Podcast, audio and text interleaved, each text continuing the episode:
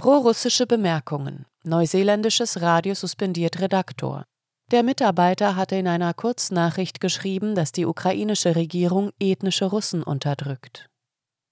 Sie hören einen Podcast von Transition News. Der folgende Beitrag wurde am 27. Juni 2023 von der Redaktion veröffentlicht. Selbstdenkende Menschen sind bei Radio New Zealand RNZ offenbar nicht erwünscht.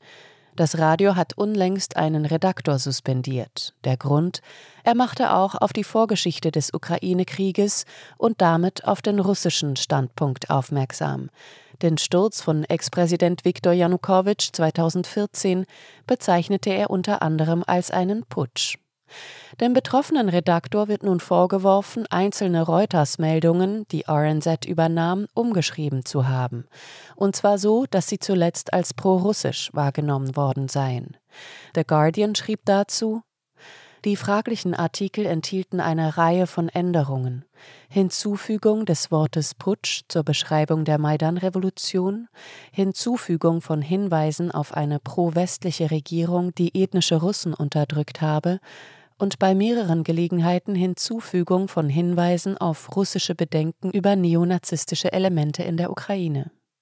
Der Guardian weiter In einem Artikel wurde ein Absatz hinzugefügt, in dem es heißt, der Kreml sagte auch, dass seine Invasion durch das Versagen bei der Umsetzung der Friedensvereinbarung des Minsker Abkommens ausgelöst wurde, sowie durch das Aufkommen neonazistischer Elemente in der Ukraine seit dem Putsch, der 2014 eine russlandfreundliche ukrainische Regierung stürzte. Diese und weitere Passagen genügten, um den Redaktor zu suspendieren. Interessant, das Online-Portal Consortium News, gegründet von dem inzwischen verstorbenen legendären Journalisten Robert Perry, hat dem Redaktor bereits ein Jobangebot gemacht.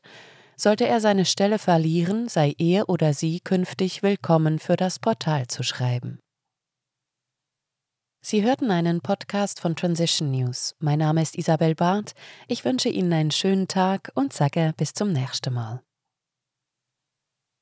Dieser Podcast konnte nur entstehen, weil zahlreiche Leserinnen und Leser Transition News regelmäßig durch Spenden unterstützen. Wenn auch Sie uns unterstützen wollen, klicken Sie den entsprechenden Button auf unserer Webseite an. Vielen Dank und merci vielmal.